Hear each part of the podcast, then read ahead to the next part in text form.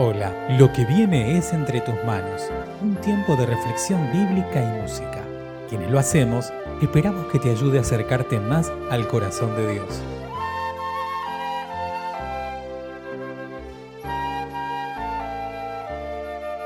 Mi nombre es Emanuel Gro y te invito a que te unas conmigo en la siguiente oración. Gracias Señor una vez más por poder compartir tu palabra que ella nos guíe, que podamos estar abiertos, con nuestros oídos atentos y nuestro corazón dócil para dejarnos llevar por ella.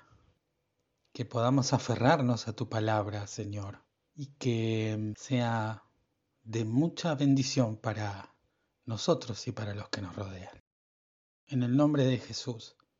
Amén. Alabemos todos y todas al Rey de Reyes y Señor de Señores, al que vive para siempre, aquel que puede hacer que nuestra vida dé un giro total, aquel que nos protege y nos guarda siempre en el hueco de su mano. Aleluya, aleluya, viene a nosotros la vida. Aleluya, aleluya, viene a nosotros la paz. Aleluya, aleluya, llega a nosotros la vida. Aleluya, aleluya, viene a nosotros la paz. Aleluya el trabajo, aleluya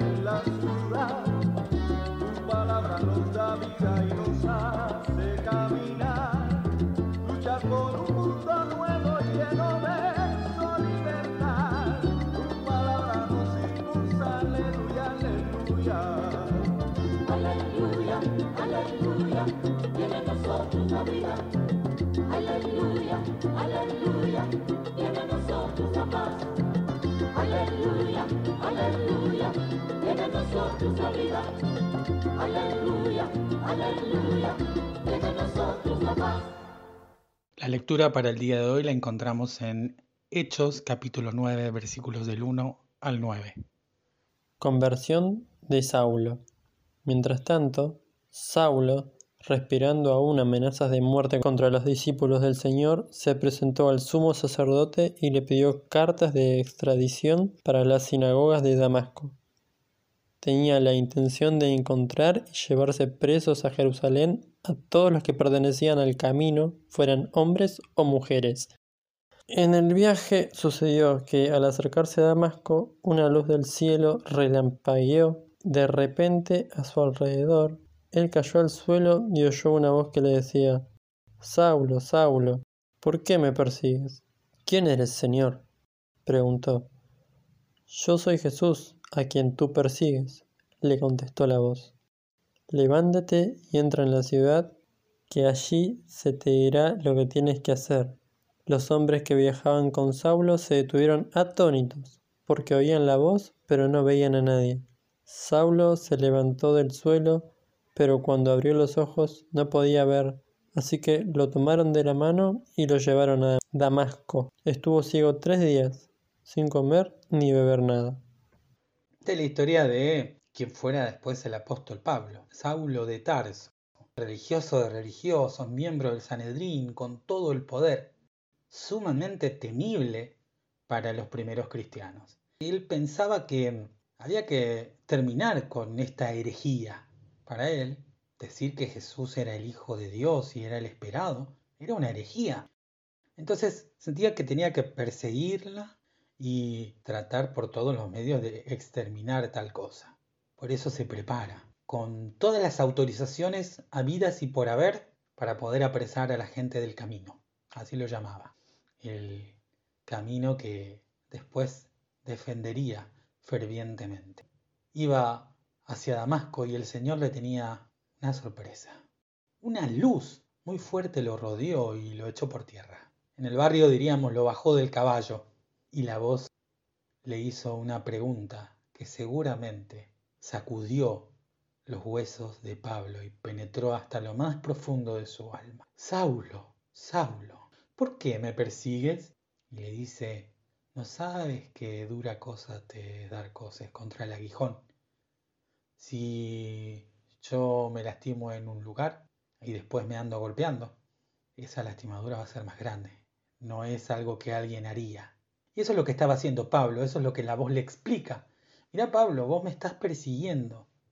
Y es como pegarte en tu propia lastimadura. Pablo no sabía que estaba persiguiendo al mismo Dios. Y ahora lo estaba conociendo y lo estaba sabiendo.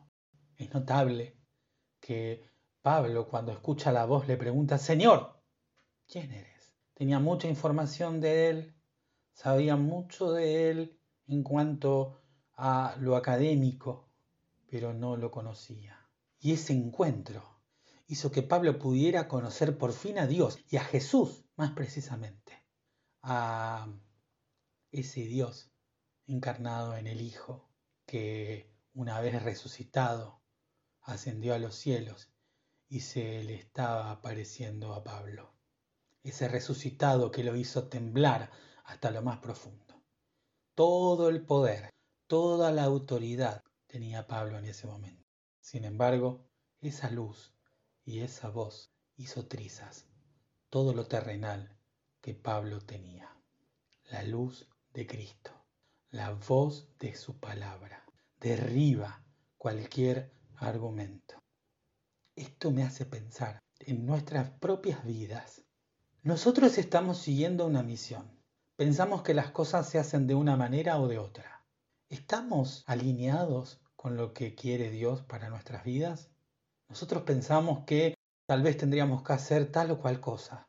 ¿Es lo que Dios realmente quiere? Pablo estaba tan equivocado que pensaba que persiguiendo a los cristianos estaba defendiendo a Dios, estaba defendiendo sus religiones, su cultura, su tradición. ¿Qué pasa con nosotros cuando realmente queremos hacer cosas, hacemos planes, tenemos proyectos? ¿Tenemos en cuenta a Dios? Si nosotros tenemos un proyecto y Dios no está en él, es en vano que lo intentemos. Pablo lo estaba comprendiendo en ese momento.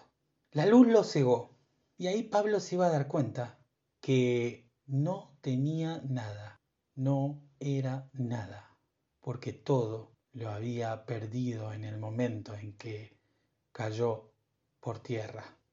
No había autorizaciones que valgan, la vista ya no estaba, de hecho cuando se levantó fue llevado de la mano, no podía solo. Esa voz lo confrontó, esa luz lo cegó. Tanto las cartas de autorización para llevarse prisioneros a los primeros cristianos. Todo eso quedó atrás.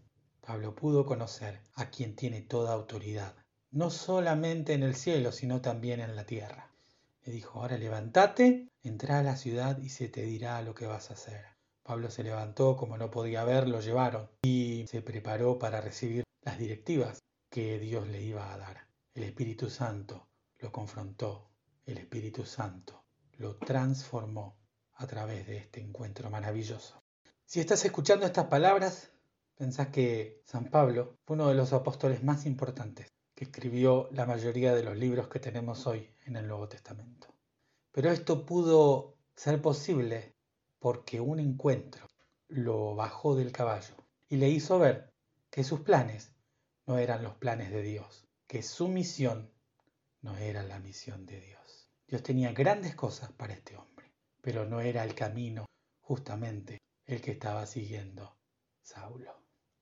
La luz y la palabra, la luz de Dios y la voz lo transformaron.